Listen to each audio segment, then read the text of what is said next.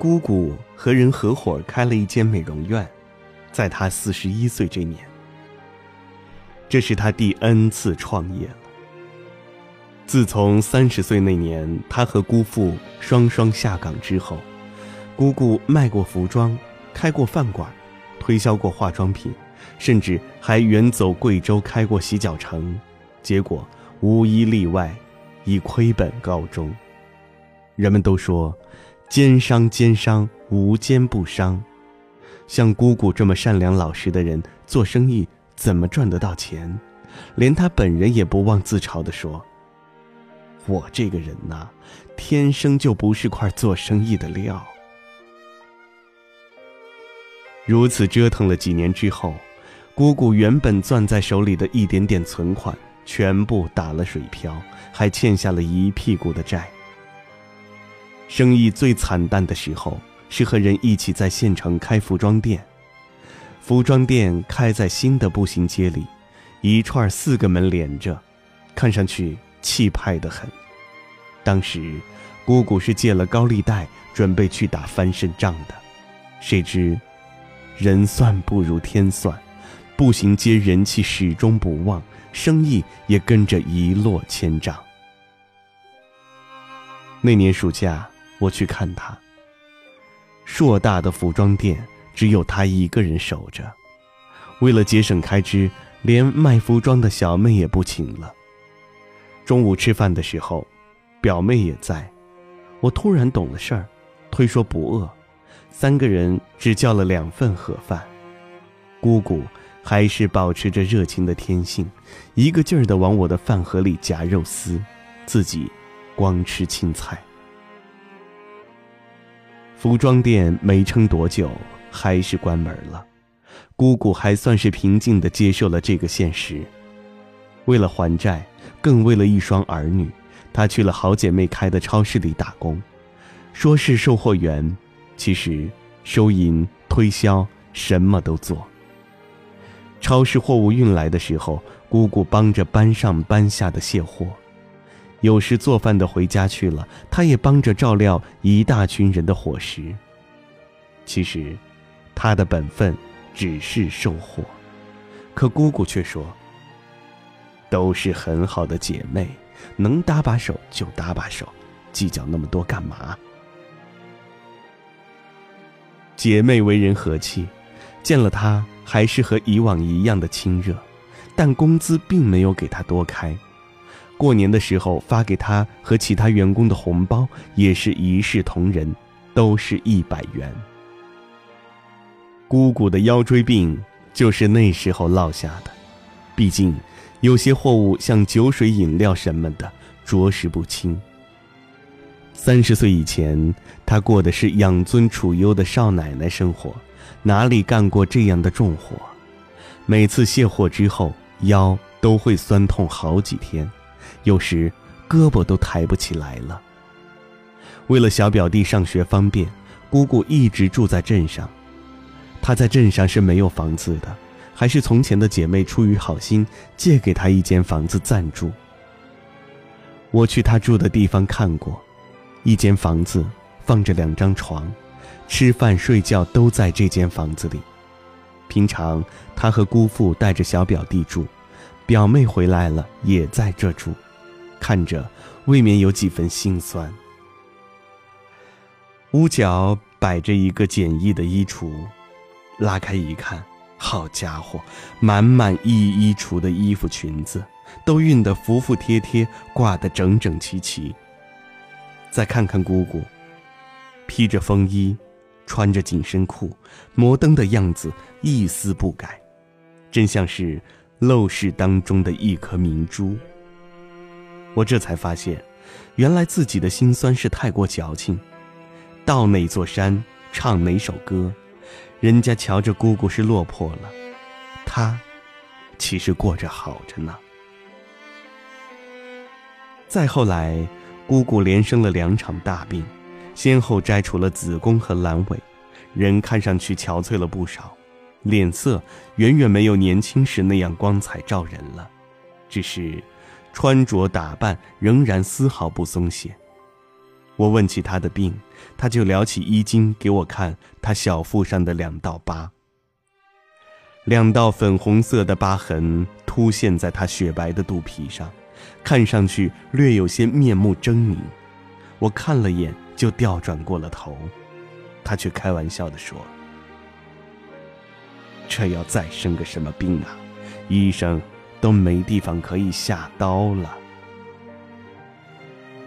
谁都以为姑姑就会在超市里一直干下去，直到干不动为止，没想到。事隔多年以后，她拿出多年来和姑父打工积攒的辛苦钱，又一次投身商海。这一次，当然他保守多了，只是美容院的小股东，而且兼职店面看管人，每月能拿固定工资，不至于一亏到底。开美容院这个行当还真的适合姑姑，她打小就爱美。不管处于什么样的境地，她都把自己收拾得光鲜体面。小镇上的人一度拿她当时尚风向标，说起她来都爱叹息：“自古红颜多薄命。”姑姑薄命吗？兴许是的。从三十岁以后，命运从来都不曾厚待过他。病痛，穷困。就像那两道面目狰狞的疤痕印在了他的身上，可是，姑姑既不怨天尤人，也不妄自菲薄，而是带着那两道疤痕，坦荡的，面带微笑的活下去。最近，姑姑加了我的微信，她仅仅读过初中，使用起微信来却并不生疏。我经常看她在朋友圈里上传一些美容养生的内容，想象着在老家美容院里温言细语为顾客服务的姑姑，心头时常会想起她劝我的话：人这一生啊，说长不长，说短也不短，别计较那么多，什么事情都要想开点吃点亏，不用放在心上。姑姑已经四十一岁了，这两年苍老了很多，可是，在我的心中依然是那么的美丽。姑姑的故事常常让我想起《倾城之恋》当中的白流苏。你们以为我完了，我还早着呢。我还想说说一个朋友的故事，阿诗是我采访中认识的。地地道道的广东本地人，货真价实的靓女，人生得高挑秀丽，还温柔的很，说起话来总是和声细语的，配上动人的微笑，真让人有如沐春风的感觉。我采访阿诗的时候，正是她人生的巅峰，那年是虎年，她的本命年，正好我们要找十对属虎的新郎新娘采访，阿诗。就是这十位新娘当中的一位。当时，他向我描述新婚燕尔的生活，言语间不时流露出初为人妻的甜蜜。我记得他发给我的照片，穿着白色的婚纱，赤足踩在沙滩上，对着老公一脸灿烂的笑，而他的身后是碧蓝的大海。长久以来。阿诗给我的印象就像这张照片一样，美得不染人间烟火。我有的时候想，天使落入了凡间，或许就是他这个样子吧。直到我也成了家，有了孩子，两个人比以前更亲近了些。有次吃饭聊起家庭，他忽然问我：“你知道我家里的事儿吧？”我懵懂的摇了摇头。阿诗想了想，终于开口说：“我老公出了场车祸，很重的车祸。变故发生在一年前，那时阿诗刚生了宝宝不久，孩子还只有两个月。老公因为疲劳驾驶出了场车祸，车被撞得完全变了形，人也撞得七零八碎，骨头飞了一地。”有些都捡不回来了。老公在 ICU 里住了小半年，这期间阿诗的妈妈也生病了，查出来居然是癌症。父亲要上班，家里家外都是阿诗一个人在忙，怀里还有个嗷嗷待哺的小孩子。最痛心的是，婆婆不但不照顾她，还指责她没有照顾好儿子。再难熬的日子也会挺过去的。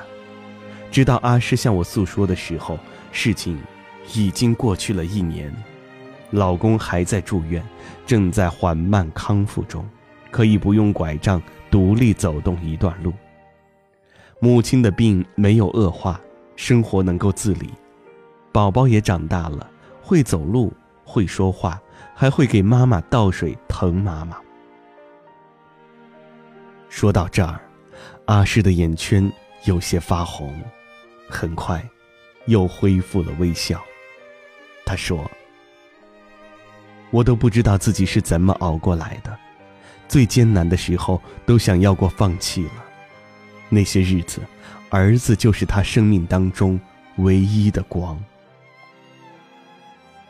我看着面前的阿诗，她还是那么的靓丽温柔，我根本想象不到，在她的身上曾经发生过这么大的不幸。我和他认识以来，似乎一直都是他在关心我。工作上有什么烦恼，采访时想要找本地人，都是他在帮忙。在过去的一年里，这种状况也没有发生什么变化。每次我在 QQ 上和他说话，他都是事无巨细的一一解答。在他的空间里，我常常看到他晒一些旅行、聚会和朋友吃饭的照片。照片中，阿诗看上去开开心心的，只是比以前瘦了些。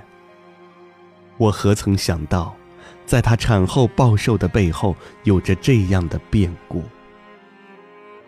长久以来，阿诗就像一轮小太阳，向身边的人散发着光和热。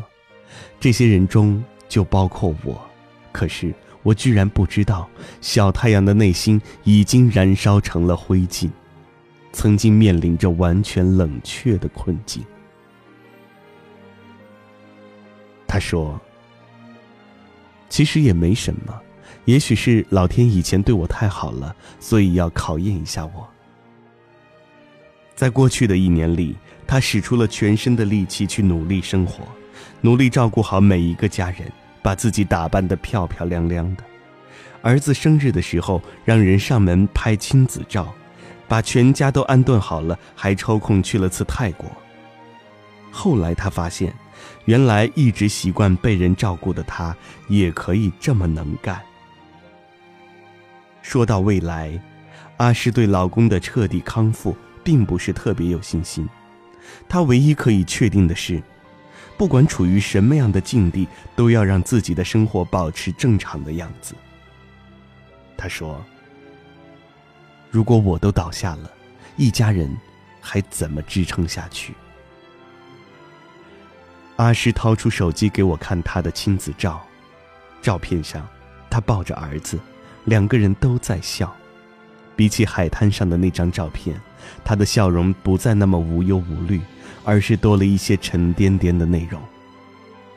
我怎么觉得这些沉甸甸的内容令她的美更有质感了呢？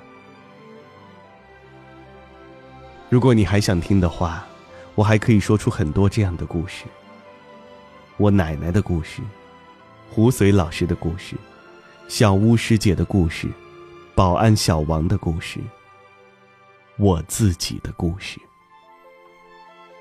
是的，我之所以会说这些故事，归根结底是为了在他们的故事当中找到支撑我前行的力量。这些年来，我一直过得很不开心。有时我问自己：“你为什么这么不开心呢？”抱怨成了我的常态。只要是和我走得近的人，都听过我的抱怨。我总是想不明白，凭什么我这么努力，却一直得不到回报？凭什么人家可以轻松自在，我却要这么辛苦？凭什么不公平、不走运的事儿？都要落在我的头上。我一直认为，命运亏待了我。到底是不是这样呢？答案已经不重要了。当你听完姑姑和阿诗的故事，就会发现，就算命运亏待了你，就算生活辜负了你，你也要做到不辜负自己，不放弃自己。那么多人在用力的生活着，那么多人背负着伤疤，仍然不忘微笑。我如果再不打起精神活下去，又怎么对得起老天赐予我的生命呢？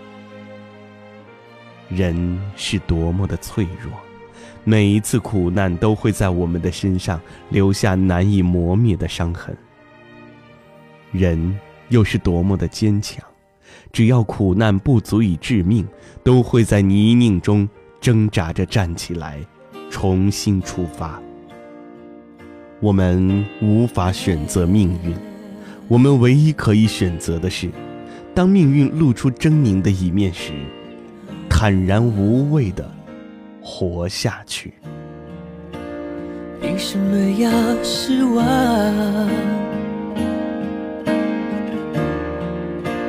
藏眼泪到心脏。往事不会说谎，别跟他为难。我们两人之间不需要这样。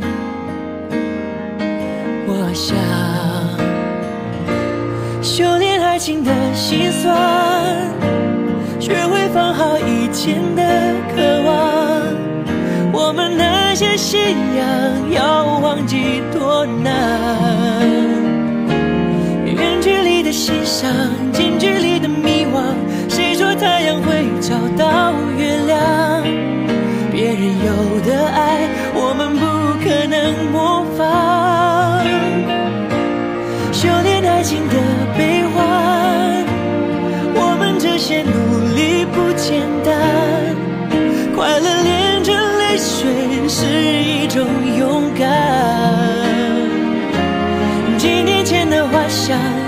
后的月亮，为一张脸去养一身伤，别讲想念我，我会受不了这样。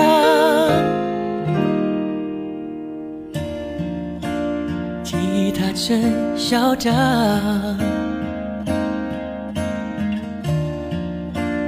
路灯把痛点亮，情人一起看过多多少次月亮。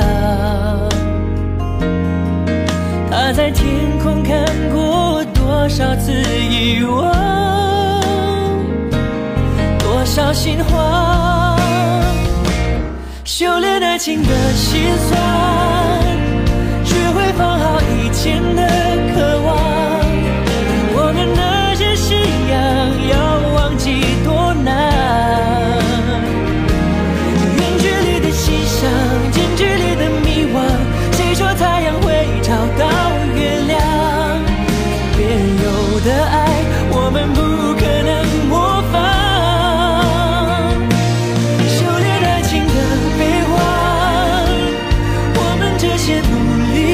简单。